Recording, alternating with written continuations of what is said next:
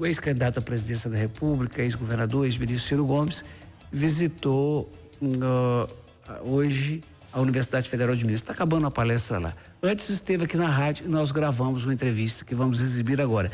Eu queria que o senhor começasse repetindo para mim, meu caro Ciro Gomes, a reforma da Previdência que o país tanto comenta já devia estar mais adiantada no Congresso Nacional? Devia e devia ter sido feita por outro caminho muito diferente. Né? O único candidato que propôs na campanha uma reforma, infelizmente, bom, eu tirei o segundo lugar em Belo Horizonte, é a ocasião de agradecer, isso é uma honra muito grande. Né? Tirei o terceiro lugar no Brasil, isso são milhões de, de pessoas que, apesar de todo o ódio, né, me deram a oportunidade de ouvir um programa e ali está uma proposta. Por que, que a proposta foi feita antes? Porque isso é chave para passar. Se você vai, como você pega agora, é só entrar no, no, no, no, Facebook, entrar no Google aí, quem estiver nos ouvindo, e está lá o Bolsonaro esculhambando a reforma do Michel Temer. Né? Esse negócio de 65 anos para homem, 62 para mulher, isso é um crime, é uma indignidade, e não sei o que, isso precisando do voto do povo. Aí, menos de 30 dias depois de tomar posse, propõe exatamente aquilo que ele esculhambou. Então, isto é o que debilita, Eduardo, a autoridade do, do líder. Né? O líder tem que, às vezes, chamar o povo para o sacrifício, desde que esse sacrifício seja respondido de forma equilibrada. E não é nada equilibrado o que está aí. Então, perdeu um tempo crítico, não tem, nem, não tem convicção nem com essa reforma. E agora, ao invés de fazer essa, essa, esse encaminhamento, negociando com os governadores, né, negociando com os partidos políticos, ele prefere lotear o governo com essas bancadas, vamos dizer, temáticas, com prevalência de boi, bala e bíblia, que, é, que são essas bancadas é, que não estão preocupadas com o Brasil. Cada uma delas está preocupada com o lobby que representa. Né? E o resultado prático é que é muito improvável, muito, muito mesmo improvável que essa reforma passe. Até porque tem um negócio que o senhor conhece bem como governador, como ministro, que é o tal, a tal da corporação das castas Sim, essa é uma característica. Essa é uma característica da vida brasileira. Minorias muito organizadas, ativas, barulhentas, impondo a sua vontade, porque há uma imensa maioria desorganizada, sem informação, vivendo uma vida difícil. Agora mesmo estão aí dentro dos ônibus, correndo para cá e para lá, atrás do emprego, e, e, com dificuldade, ouvindo bala tinindo de noite, com medo de precisar da saúde é. não ter para funcionar. Por exemplo, o senhor, o senhor consegue entender só um breve parênteses para vir aqui a Minas, que o Zema, repetindo o que fizeram a Pimentel, tem uma tabela, está todo mundo recebendo parcelado, o que é trágico, mas tem uma tabela melhorada para policiais civis e militares e agentes penitenciários e vai pagar o 13 terceiro do ano passado até maio para eles, enquanto professores, enfermeiros e todo mundo fica até dezembro na parcela. Não, isso é inacreditável. E assim, a notícia que se tem dos primeiros movimentos em Minas Gerais me preocupam, porque fechar 81 mil vagas de ensino integral. E veja, o Ceará é um dos estados mais pobres do Brasil. Deixa que eu diga ao mineiro, não é? Não é um, nós somos um dos estados mais pobres do Brasil. Não faz muitos anos que a gente não ouve falar em atraso de funcionário. Pelo contrário, todo ano a gente reajusta o funcionalismo e com, com aumento do serviço público, nós estamos expandindo polícia, estamos expandindo saúde, expandindo educação. Um de cada três escolas do Ceará já é tempo integral, profissionalizante. Temos um maior volume de investimento. O que é que justifica um estado miserável do Nordeste brasileiro, seco que só uma pedra, num, num calango para tomar uma gota d'água, tem que, tem que ir na beira da lagoa. E Minas Gerais, esse estado de uma gente extraordinária, que tem riqueza para todo lado, que tem um pedaço do Brasil do Nordeste, no Jequitinhonha e Mucuri, que tem um pedaço de São Paulo, no Triângulo Mineiro, um pedaço do Rio de Janeiro, no Juiz de Fora, um pedaço do Centro-Oeste, né, enfim, uhum. no Triângulo. Enfim, tem uma coisa que não se compreende, a não ser pelo desastre da política. Eu, eu, da política, porque o mais triste é que não é só Zema, não. O Pimentel fez um estrago, é antes dele, a, a essa nessa gente deixado a casa roubada, estranho. É Aqui, vamos voltar para o Bolsonaro, que eu quero comentar do senhor sobre três atitudes dele nesses primeiros 100 dias. A primeira delas é a assinatura do cadastro positivo, a lei que já vinha em discussão no Congresso, e que eu imagino o senhor, com, preocupado com 60 milhões de devedores, eu imagino que o senhor aprove o cadastro positivo. Eu aprovo com dor. Por quê? Porque o que vai acontecer agora é que o endividado esse que está humilhado e que não está porque quis. O povo brasileiro é honesto, trabalhador, especialmente o pobre, tem muito cuidado de não atrasar a prestação, porque para ele é o fim da linha. O camarada fica na condição de não poder comprar os livros do filho ali na véspera da, da, da, do começo do, do ano letivo. Né? Se queimar a televisão, ele não renova a televisão porque está com o nome sujo no Ricardo Eletro, na Casa Bahia, na, no Magazine Luiza, etc. Então, o pobre só chega no limite de não pagar quando não teve condição mesmo, e não é para menos. Resultado, o que é que nós fizemos agora? Por lei, nós vamos criar um cadastro que diz assim, esses aqui, que é, um, é uma minoria, tem grana e pode pagar e nunca atrasaram a prestação. Para eles, o juro vai baixar.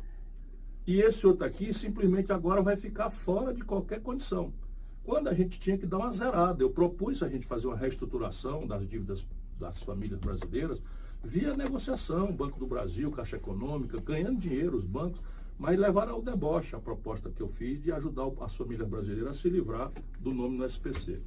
Décimo terceiro por Bolsa Família. Uh, eu acho, é da sua concordância, que 30 bi, que é o que se gasta com Bolsa Família, é pouco perto do que pagamos de juros.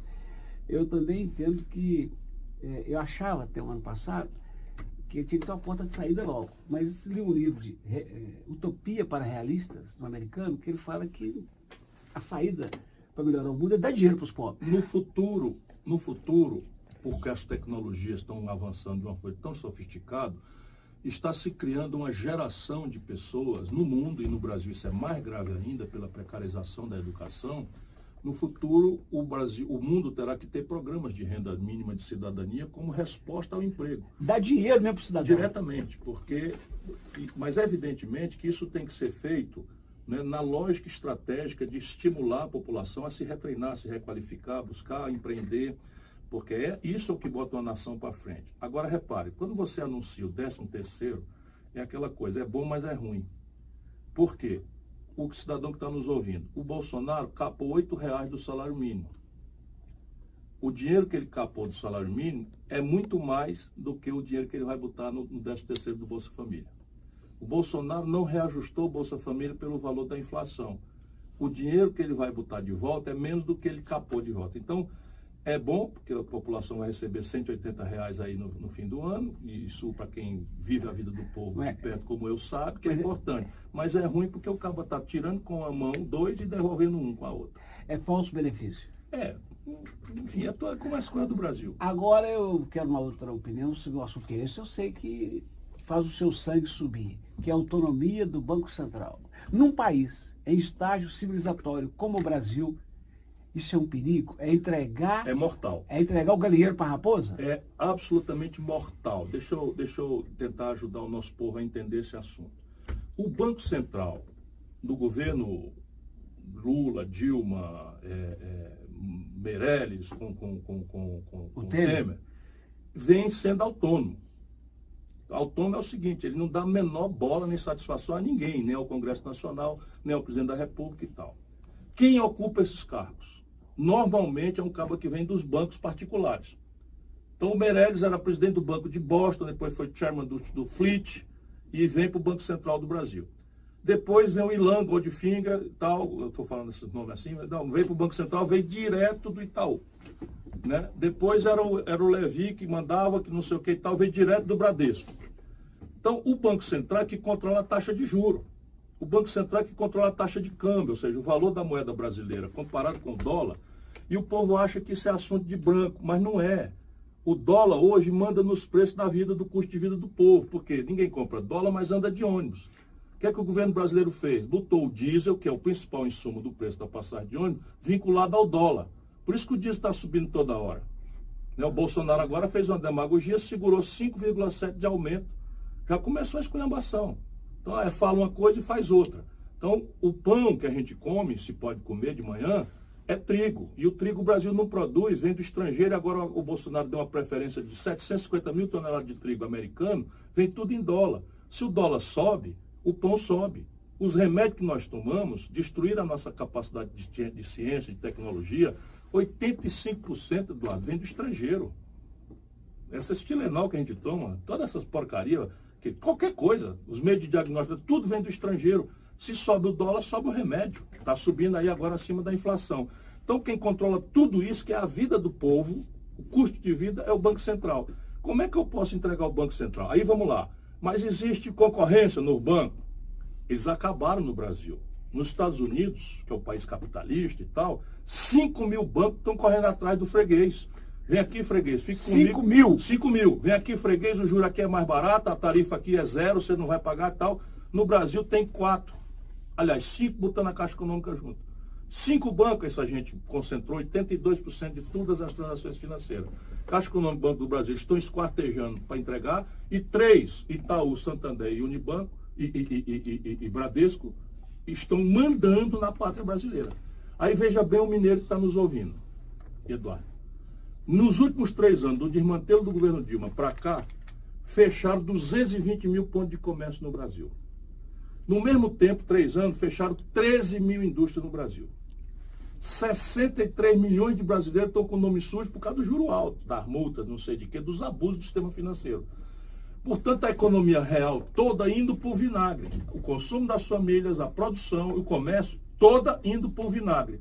E ontem, para desgraça deles, né, saiu o anúncio do lucro dos bancos dos cinco. 98 bilhões de reais, o maior lucro, 17% acima da história do Brasil. 98 bi. bi. Em um ano. Isso a indústria se acabando, o comércio se liquidando e o povo sem poder consumir. Então onde é que vem esse monte de dinheiro? 98 bi. 10% do que querem com a reforma da Previdência. Sim, senhor. Num ano. Num ano. E sabe o que eles faz? O cidadão que está ouvindo a gente aqui, se ganhar 2 mil reais por mês, já morre no imposto de renda com 15%. Sabe quanto é que eles pagam de imposto ah. sobre dividendo? Ah. Nem um puto.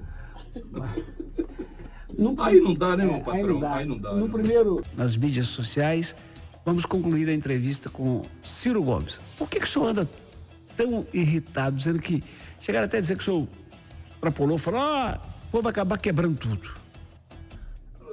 Não é tanto não, eles tiraram a frase do contexto, eu elaboro e tal, mas, mas veja bem, o direito de revolução, o direito de uma população se revoltar contra a tirania, é um direito inerente à democracia. Você imagina se um negro, pai de família negro, inocente, com o filho, a mulher e o sogro, vai indo para uma missa nos Estados Unidos e chega o exército de 180 tiros, aquilo pega fogo. Não é uma vez, não, é muitas vezes aconteceram.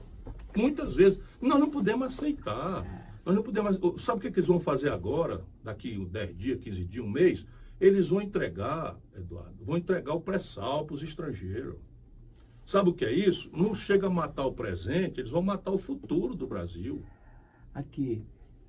Sobre Aí nós vamos ficar tudo apatetado, é. achando é. que é isso mesmo, né?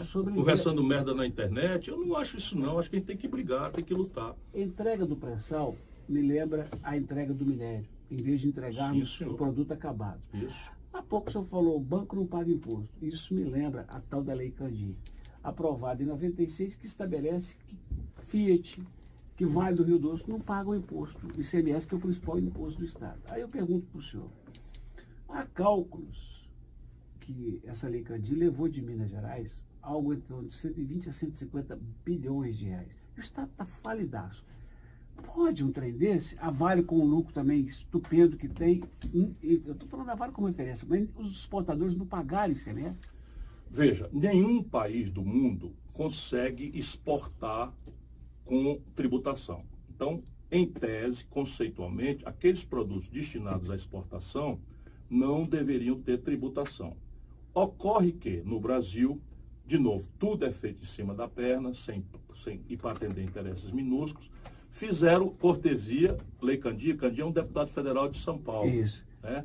E fizeram cortesia na época do Fernando Henrique com o chapéu dos outros. Com o chapéu dos estados. Então pegaram os estados que têm o ICMS incidindo sobre essas coisas todas e que são importantíssimos, é a principal receita do estado de Minas Gerais é o ICMS. O Rio, Rio Grande do Sul é a mesma coisa. E tiraram do dia para a noite, prometendo, na mesma dita Sim, lei, que o governo devolvia. A soma disso é um calote de 500 bilhões, ou seja, meio trilhão de reais. Só de Minas seria aí algo ao redor de 100, 150 bilhões de reais, que talvez fosse suficiente para resolver o problema do fundo de previdência, que é onde está a quebra, a quebra de Minas mais gravemente anotada. Eu estudei tudo isso, tinha uma proposta linheirinha, estudei os valores de, de, de direitos minerários que a Codemig tem para fazer um lastro e, e, e, a União Federal transformar isso numa coisa líquida e resolver o problema enfim, não deixaram ouvir porque era muita zoada, muito ódio e tal. Mas o Brasil não vai sair da encalacrada com Minas Gerais do jeito que está, Rio Grande do Sul do jeito que está, Rio de Janeiro do jeito que está, e São Paulo não está do mesmo jeito, porque passou oito meses sem pagar dívida com o governo federal, através de uma liminar, e não deu reajuste para os funcionários quatro anos. Então, repare, é o Brasil que está quebrado e tem que ter uma solução. Os estados não quebraram por conta de esculhambação local, que é grande. Mas não foi por causa disso. Aqueles 30% que amam o Bolsonaro, que torcem para ele, agora vão me xingar pela pergunta, mas eu tenho que fazer. Ou o governo Bolsonaro, pelo que você diz, é pior do que você imaginava? Não, não. A mim não me surpreende porque eu conheci o Bolsonaro. Eu fui colega dele na Câmara, o Bolsonaro não tem nada na cabeça. O que ele foi foi capaz, com um assessoramento poderoso, internacional, grana preta por fora, caixa 2, rodando nos Estados Unidos, via esse negócio de internet, impulsionamento de WhatsApp, não sei o que e tal, né, e comunidade, o, o, o, a, a direita radical de Israel, os americanos e tal, tudo por trás disso, ele foi capaz de interpretar o sentimento dominante nas eleições passadas. E o sentimento dominante no Brasil, a partir de, vamos dizer, da Bahia para baixo do Brasil, era o antipetismo, que é uma força muito poderosa para negar, mas não é uma força para sustentar o Bolsonaro. Então ele, com aquela loucura dele, vai dizendo, vai falando, vai fazendo, ele foi interpretando de forma simples, fácil de ser entendida, também mente que só né, cachorro com a alma, porque é um negócio impressionante. O cara diz assim, é, é só pegar, acho que eu estou exagerando, vá na internet e bote aí Bolsonaro Previdência Social. Aí você vai ver o Bolsonaro um mês antes da eleição dizendo que é um crime você botar a idade mínima de mulher 62 anos e 65. Tem nenhum compromisso. Aí vai no Jornal Nacional, 60 milhões de pessoas assistindo, entrega na mão do William Bonner o kit gay. Isso aqui é o kit gay, que estão querendo ensinar as crianças nas escolas a, a, a, mexer com licença da expressão, ele que usou, né? Mamadeira de piroca e não sei o que e tal. Assusta o mundo evangélico, assusta o mundo católico, assusta os cristãos que são boa gente, gente trabalhadora. E aquilo era mentira. Tu vê se eu tenho coragem de chegar e dizer assim, Eduardo Costa, aqui está um, um, documento que o governo está fazendo, só para você, na mesma hora na minha, na minha cabeça, dizer assim, ô Ciro Gomes, passou a vir, virou um mentiroso agora, o cara vai na cara de pau. E pior, como interessava para a Globo né, destruir o outro lado, passaram batido. Não fizeram uma investigaçãozinha de um minuto para dizer, esse kit gay não existe. Agora... Nunca existiu. Portanto, cadê o decreto que revogou? Cadê a portaria que revogou o kit gay? Você vê como é mentira. Então o cara espalha um monte de mentira, ganha eleição. Agora governar não vai governar. Essa questão, o senhor falou em evangélicos, é, é, a gente percebe também que o país que teve como característica histórica a tolerância religiosa também está ficando mais assanhado do ponto de vista dos evangélicos, ou é impressão? Não, não é impressão não. Nós estamos trazendo para o Brasil as piores tendências do sectarismo norte-americano. As piores. Nos Estados Unidos, a segregação do negro foi política pública e hoje está mascarada, mas continua sendo grave. Então, o Brasil, ontem eu fiz a avaliação, tem 11 milhões e 200 mil jovens que nem estudam nem trabalham. 11 milhões e 200 mil. 67 de cada 100 deles são negros. O Brasil tem 760 mil pessoas presas. Mais de dois terços negros. Jovens negros. Portanto, você tem uma coisa que no Brasil está se importando exatamente as mesmas características. E esse, e esse tipo de segregação é, é, é, é, religiosa é a pior de todas, porque ela não é uma coisa de se discutir.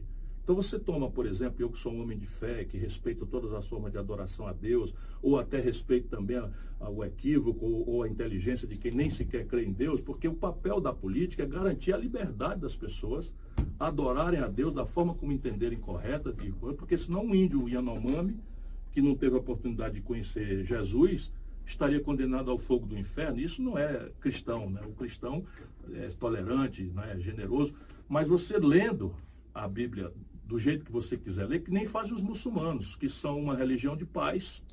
Os muçulmanos são uma religião de paz. E uma minoria de menos de, de, de meio por cento resolveu traduzir o Alcorão, o Corão como um elemento de guerra, de terror, matando inocentes. Então é preciso que a gente não deixe o Brasil né, trazer para cá para dentro esse tipo de coisa. E o Mourão? O vice é melhor do que o Bolsonaro? Olha, eu tenho muita. Ele é muito mais preparado. Menos porque é preparado, porque é meio jumento de carga também, e mais porque o Bolsonaro é o último estágio da linha do despreparo. É, isso lamento, mas é, é, É a minha experiência que está dizendo, e todo mundo vai mais cedo ou mais tarde observar. Vê ele falando, é só ver ele falando. Tira o papel da mão dele e vê se sai alguma coisa que preste, um alho com bugalho ali. Isso eu conheço de longa data. Eu, Marerinho, sou um colega dele lá na Câmara. Então, Nós estamos vivendo um retrocesso civilizatório, como muitos Gravíssimo. Não é só o Brasil. A humanidade está vivendo um retrocesso civilizatório. Para fechar a prosa, o senhor foi apoiado pelo Calil. Uh, e o senhor está próximo do Calil. O Calil fez questão de dizer que está correndo de Brasília para cá para ir ver sua palestra e tal. Uh, se depender do senhor, o PDT fica com o Calil ano que vem? Ah, fica, sem dúvida. O Calil, é, para mim, antes de mais nada, é um administrador que está fazendo um belíssimo trabalho para Belo Horizonte e, portanto, para o Brasil. Belo Horizonte é uma das cidades mais importantes do país e no momento em que está todo mundo desmoralizado, sem pagar salário de funcionário, etc., Belo Horizonte está falando em investimento. E isso não acontece por acaso. Né? Vem, vem, vem de uma boa tradição, a, a Prefeitura de Belo Horizonte, desde de, de de Castro, que eu acompanho de perto todo mundo, mas ele, ele Calil, é um administrador de mão cheia. E eu gosto muito dele tenho uma gratidão muito grande por ele. E uma afinidade grande, esse nosso jeito, assim, mais ou menos comprometido direto com o povo, sem intermediário, eu gosto muito disso. É, bate pronto? Bateu, bateu, levou? É, eu estou com 61 anos agora, estou ficando mais moderado, mas eu acho que o povo brasileiro precisa, vamos dizer, ir para a rua. Eu acho que nós precisamos dizer não a esses abusos. E, e é com essa franqueza que devemos dizer aos desempregados. Lamentavelmente, não é para já a melhora. Não, não é. Eu fiz o levantamento. O desemprego no Brasil está com uma discreta tendência de piora, ou seja, o que podia ser uma mudança importante não está acontecendo. E a economia brasileira também não está dando nenhum sinal de, de, de, de, voltar a poder crescer com o potencial que nós teríamos. Porque falta projeto, falta resposta. O Brasil, enquanto não resolver quatro grandes questões, não vai ter desenvolvimento sustentado. Primeiro, ajudar as famílias a se livrar do endividamento explosivo. Não vai dar para sair desses 63 milhões de pessoas endividadas sem um programa nacional de reestruturação da dívida. Segundo, o empresariado está devendo 3 trilhões de reais, 600 bilhões de reais a caminho de, de, de, de, virar papagaio vencido e o sistema financeiro concentrado do jeito que está, não está mais rolando papagaio de ninguém. Hoje você desconta um duplicata aqui em Belo Horizonte a quase 2% ao mês e, e, e 220 mil lojas fechadas nos últimos três anos. Terceiro, o governo brasileiro está com um buraco nas contas públicas que não dá nenhum sinal de consertar. E quarto, tudo que o Brasil crescer explode a importação, porque nós criminosamente estamos destruindo a indústria brasileira e estamos alimentando a ilusão de que vamos pagar celular moderno, carro moderno, meio de diagnóstico moderno, remédio moderno com soja, milho, carne natura e essa conta não fecha.